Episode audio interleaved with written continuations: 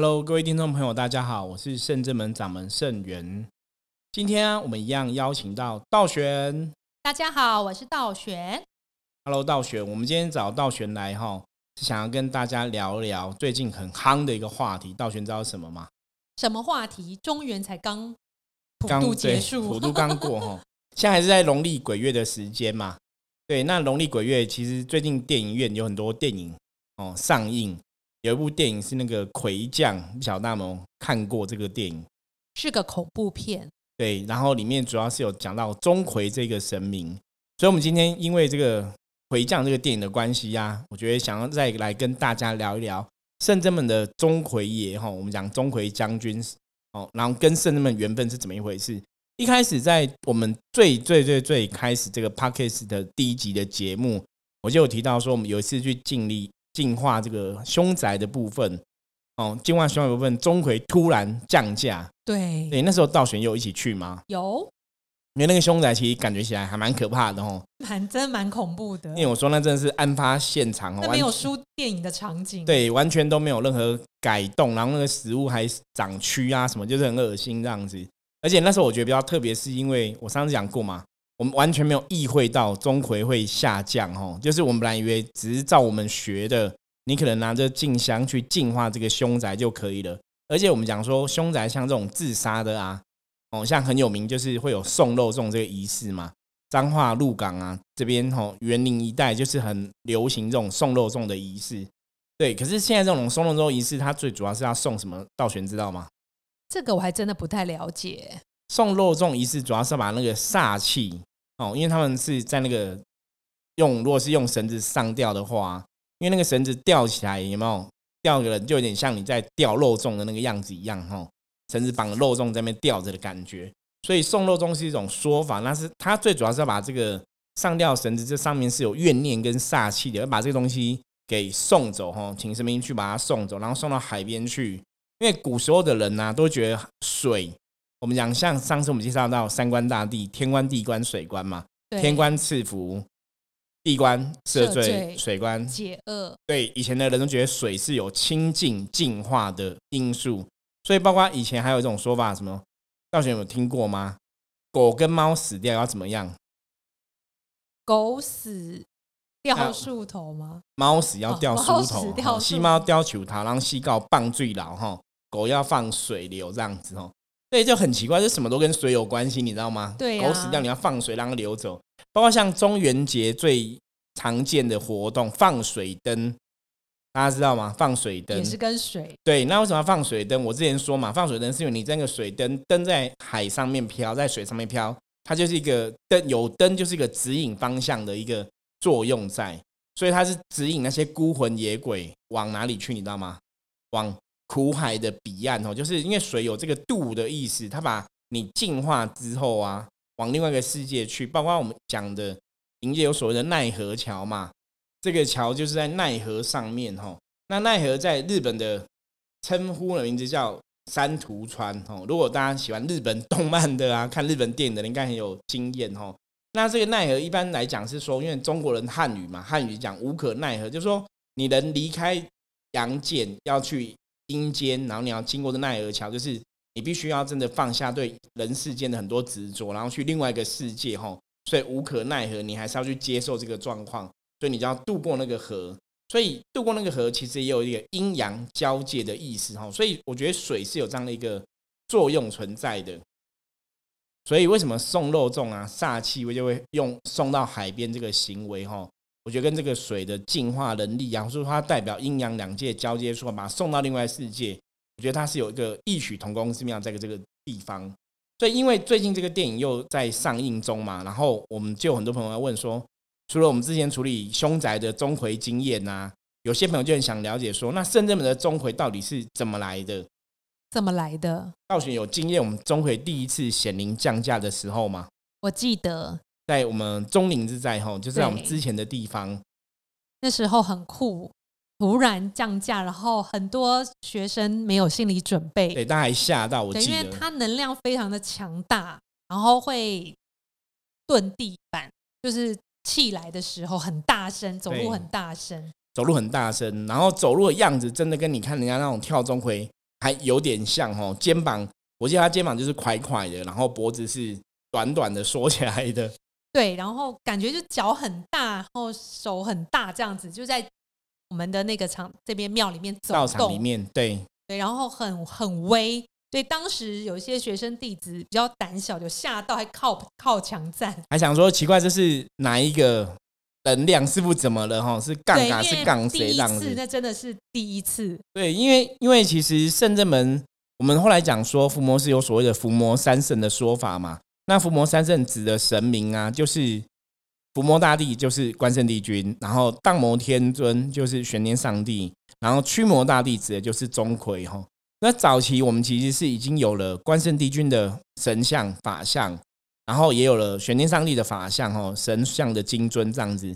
可是，一直以来我们都没有钟馗的金尊，所以那时候钟馗来降临，其实也是蛮特别的，因为我们那时候还没有请他的金尊哈，没有神尊在圣正门祭拜。那一直以来圣正门神都很特别，就是像早期包大人的金尊神尊还没有的时候，他也来降价显灵。包括关圣帝君，我们最早以前只有小尊关圣帝君，可是他已经降价成大尊的样子哈。就是很多时候神明，我觉得那重点是因为圣正门的神真的很慈悲，知道众生有需求。即使说圣正门里面你现在可能还没有供奉他，可是我们真的会对这些神是有感觉的，而且他真的会下降来帮忙。所以，我们通常是神仙来帮忙，然后时机成熟了，我们才去找他的神像。有些时候是这个样子。那那个时候钟馗来讲，我觉得比较特别。道玄还记得那时候钟馗在我身上，他做了一件事情吗？他咬了一把香，对，这个是最神奇的，因为我自己是钟馗的机身嘛，所以我自己在当下那个状况吼，其实也可以跟大家分享。我相信其实很少机身会跟大家分享他在降价的时候的状况啦，所以大家朋友一定要收听我们这个神话世界哈，因为神话世界虽然是在讲我自己在修行上的一些心得，跟我跟这些神佛接近、接触、交往的过程中，神明教我的道理哈。可是我常常讲，就是这些东西，有时候你问别的老师，他可能不会跟你讲。可是以圣元我自己来讲，就是如果你问我，我会跟你讲哦。就是你问我说，那接神的当下是感觉怎么样啊？然后是怎么一回事啊？我其实都会觉得那是可以跟人家讲的、啊，没有什么不可以讲的嘛。那师傅香好吃吗？其实没有想到这个味道嘞，那时候没也没有吃香，它只是咬着啦，只是咬着。可是我觉得比较特别，就是我以前讲过，如果我今天在接这个神之前呢、啊，我可能有看过别人怎么接这个神，我可能就被暗示了，因为我是一个非常理性的人，也非常理智。所以当我在接这个神的一些行为的时候，如果那个不是我自己知道的，比方说咬香这个事情，坦白讲，就超过我那时候对神明的理解。因为我那时候接很多神，从来不会有这种东西过，你知道吗？对，没有看过可。能那时候那个 moment 那个当下，我就非常想要咬香，我就不晓得，我就觉得就是要一把香，然后可能几炷香，然后要咬着。那我后来有一次啊，参加外面的那种绕境活动，我看到有一个师兄，他也是接钟馗，结果他也咬香，我就吓到了，说哦，原来钟馗会咬香是真的。因为那时候想说，为什么要咬一把香，到底意义在哪里？吼，那我觉得那个东西比较特别。如果我们现在从我们的理解理性来讲的话，就是回推的话，因为香是有代表跟天地吼神明沟通的一个媒介嘛，对，所以我觉得咬香是不是把我们这个人的气变成钟馗的气的一个过程？搞不好有这种过程。因为道玄有看过人家那种跳钟馗嘛，我没有看过耶我。们只有看过那种电视上的哈，实际上好像比较少看到。对，因为传统的啊跳钟馗，他们都有一些禁忌，比方说他跳钟馗，他开了脸之后，他就不能讲话，对然后也不能喊他的名字，你只能叫他魁爷或是钟馗爷这样子，就是尊敬他，因为他们就是要演成像神一样，所以你如果叫他名字，让无形的好兄弟知道他是人装的话，通常对他们来讲会很危险。因因为以前那个明华园呐、明华园有我记得有个园长，好像第一代的明华园的园长，好像就是那个明星陈子强的爷爷还是外公之类的。他就是跳钟馗的时候有些禁忌没有注意到，所以后来好像一个礼拜之后就过世了。这个是在在我们这个行业的命理师啊，或是老师之中，大家都很了解，就是你接钟馗有很多禁忌，因为那个最大的不同是，我自己以前这样想过，为什么他们不能讲话？然后你装那个钟馗，为什么不能讲话？然后为什么禁忌那么多？包括可能你不能吃牛肉啊，然后不能有性行为啊，然后你要沐浴净身啊，吼，有很多很多这种禁忌。那最大的差别，道玄觉得是什么？让自己的肉体能够清净干净一点，让钟馗也能够真正的接近吗？对，理论上应该是这样，就是那钟馗能量要在这个演钟馗的人、跳钟馗的人上显现嘛，你才会有那个能量出来，才会更像。可是那个有个差别，就是那个是因为用人去学这样的一个跳钟馗的方式，所以他跟我们认真在做修行的、在跟神明接触的人，我觉得还是有点不太一样。比方说，你看我我在接钟馗的能量的时候。其实好像也对，好像也没有讲过话。现在认真想，没有。可是钟馗会讲话，就是我在接钟馗的时候，其实是会讲话的。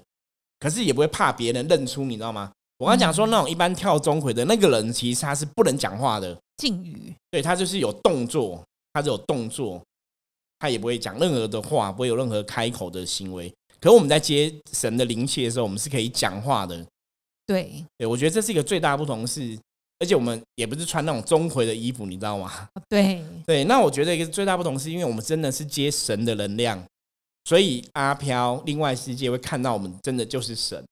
那我觉得另外一种那种跳钟馗那种法术仪式是他在演绎神的能量，是，所以他是人去演的嘛，所以你不能让阿飘知道。那像我们也是人去接神啊，对不对？也不是真的。就是以逻辑上来讲，是人去接神嘛？可是阿飘知道，可是阿飘有神，对阿飘有一次看到，阿飘看到我们就会真的看到神。对，我觉得这是一个最大的不同。对，那当然这个东西，我觉得这种东西就是你很难装神弄鬼啦。如果我们真的没有办法接到神，我们去骗阿飘，你应该骗不过吧？我觉得不好。对，这是我后来想说，那我们接钟馗，因为像之前我们还有一次去客人家进宅，道玄也有去嘛。有那一次好像来的也是钟馗嘛？对，也是突然出现，对，突然降价。因为很多时候我都觉得钟馗很特别，就是以往我自己的个性是，比方说像因为我跟伏魔三圣接近嘛，伏魔三圣就是关圣帝君呐、玄天上帝、钟馗嘛。对。那以前早期比较常来，其实是关圣帝君。是啊。所以你就会觉得说，其实这种小事或是这种事情，也许关圣帝君也可以帮得上忙。可是，在处理无形的时候，很多时候反而。往往往都是钟馗会来，真的都很突然，没有预警的。对，而且上次在那个客人家，是因为那个客人家的他们外面有很多庙哦，有很多那种小庙，所以外面其实累积了很多无形世界的好兄弟，对，就是鬼很多，阿飘很多这样子。结果钟馗来，我记得我那时候有个动作，道玄还有印象吗？有，就是把嘴巴张开，超大，对，吞鬼。我真的没有想过会这样子，因为之前我讲嘛，我接钟馗的那一次咬香，我都觉得很特别了，你知道吗？对。那其实我脑袋没有去意会到说钟馗会真的给我来吞鬼这一招，太厉害。所以那时候我正在吞鬼在嚼的时候，我真的有。其实后来事后回想起，人都会觉得有点傻眼，就是我靠，你正在吃鬼吗？所以那种经书上或者说故事里面讲钟馗会吞鬼抓妖，其实是真的，他真的会吞，你知道吗？因为我我真的从退价之后啊，就觉得，所以刚刚钟馗在 吞鬼吗？对，为什么我会做这个行为？我觉得这是一个从某个程度来讲，你真的会觉得神真的就是很厉害，因为那个不是我理性可以理解的。对呀，那师傅那个钟馗降价吞鬼，那他退价之后，你的肉体会有影响吗？应该是还还 OK 啦，就被他一波带走。应该是他吞完之后，那个灵气可能就会跟钟馗也一起离开。对，还是说因为他吞了太多鬼，所以我现在变得有点胖，是这样吗？对，被他影响了。可是钟馗本来就是有一点分量的耶。对，所以曾经有人跟我讲过，说我不会更瘦，我只我只会维持这个体态哈。钟馗就是肚子大大的，跟神尊很像。对，伤脑筋的这样好像不太好。对我们还是希望走那种型男路线。钟馗爷也是型男，因为他每次出场配件都很多。我看神尊的雕像跟那个故事书里面画的。他有什么灯笼？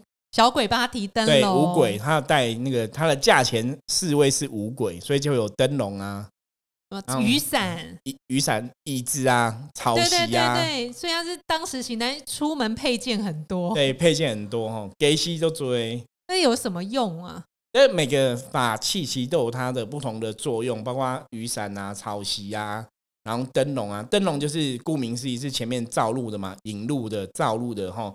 会前面有个小鬼帮忙探路这样子，然后雨伞就是可以拿来收鬼的好酷哦！对，然后包括潮潮汐就是打鬼的，或是有人用椅子打鬼这样子，所以它每个东西都有它不同的使用的功能性。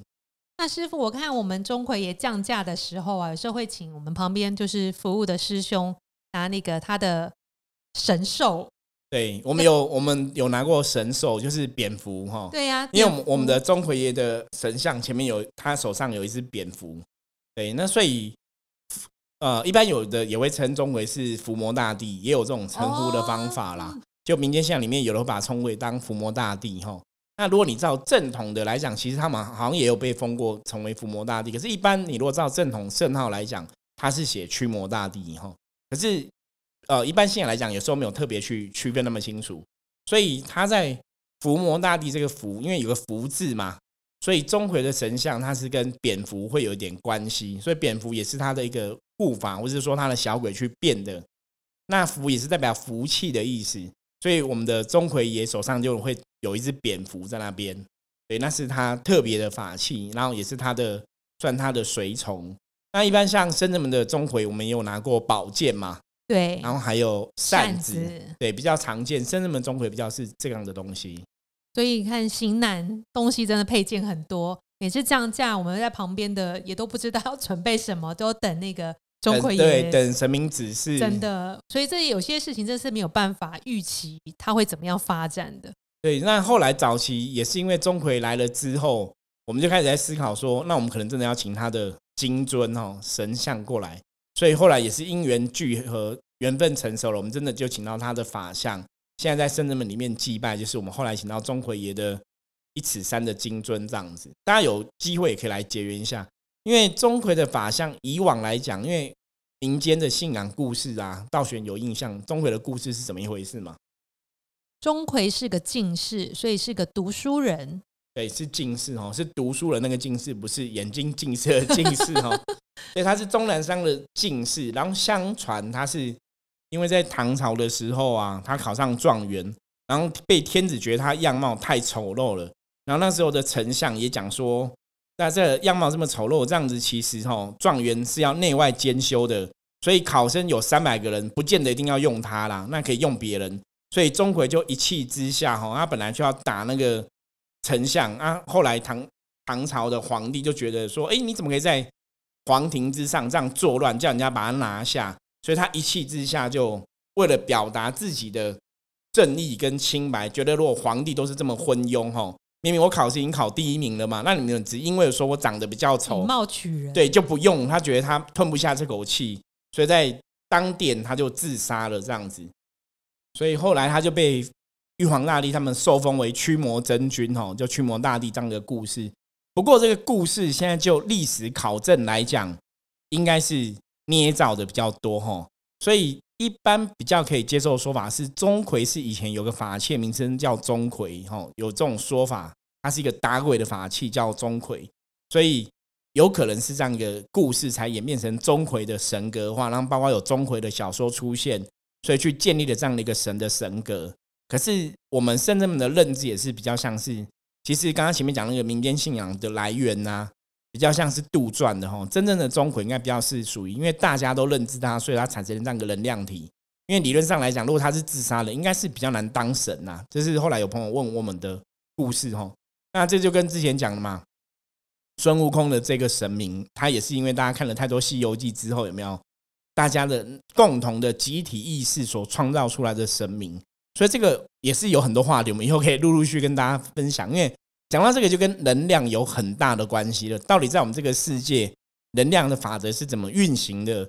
为什么这些历史上他可能没有真的这样一个人，可是后来大家都相信有这样一个人，就会真的创造出这样一个能量体来？我觉得这个有很多我们可以慢慢去了解的。可是我觉得常常信仰，常常最重要是你要懂他的能量。比方说，OK，钟馗的能量在讲什么？他能量在讲降妖伏魔，他的能量在讲他是文武双全的一个人，哦，他是文武双全的一个神，所以他的能量特质是什么样？这是我们最重要学习的。包括我们刚刚在讲大圣爷的部分，齐天大圣他的能量是一个什么特质？然后他是怎么修佛法的？他是对众生的想法，他的爱是什么？我觉得那个才是比较重要部分哦。所以大家还是要从我常跟大家讲，就是要从能量的角度来理解这些神佛，你就会看得懂神佛。可是有些神佛的，如果你太纠结于它的来源跟它的历史故事，或是那种信仰写的来源啊，坦白讲，你会很痛苦，因为我们无法去证实那个来源的故事是不是真的。可是你可以从它这个能量表现出来的特质特性，比方说观音菩萨的能量表现出来就是很慈悲、很慈祥，白衣大士嘛，白色的光让你觉得很祥和。然后比方说关圣帝君哦，红红脸关公嘛，他可能是代表青龙的话，他红脸就是代表他比较呃严肃啊，哦比较威猛，威武的这个感觉，那就是你要从他能量特质来理解会比较重要。然后农历的九月九号，听说就是钟馗爷的圣诞。对，九月九号已经也好像也快到了哈，快到了，很快就到。我们到时候也会有那个祝寿的典礼啊，祝寿的仪式。当天好像还有中坛元帅跟金龙太子一起过生日，对，都是农历九月九号这一天。那为什么钟馗是这一天生日？你觉得嘞？因为因为是对“魁”这个字嘛，哈，“ 魁”是九首的意思哈，所以是取这个意思来当他的生日。所以到时候大家如果各位听众朋友想要来圣人们参与这个拜拜的话，也可以透过 LINE 跟我们说。会降价吗，师傅？这个就不知道了。对，因为圣人们有些时候神明圣诞呐，神明圣诞的时候，通常神明会来，可是会来哪一位就不太一定。真的来就有惊喜包啦。对，就反正你来就会知道嘛。啊，我觉得圣人们每次神明的圣诞的时候，神明来其实都会带礼物啦，我觉得还蛮有趣的。真的很欢迎大家九月九号跟我们一起来，因为神明过生日，因为神明生日应该是我们要送神明礼物嘛，明明是他生日，对不对？结果生日的神明都还要来送礼物给众生哦，我觉得神明也是很伟大，这样真的很慈悲，跟一般人人类的头脑真的不一样，没有错。好，那我们今天介绍钟馗就到这里。如果大家还有想要知道钟馗爷更多故事的话，欢迎也可以通过我们的 LINE 和 IG 跟我们取得联系。那我们就谢谢大家喽！我是盛元，我是道玄，我们下次见，拜拜，拜拜。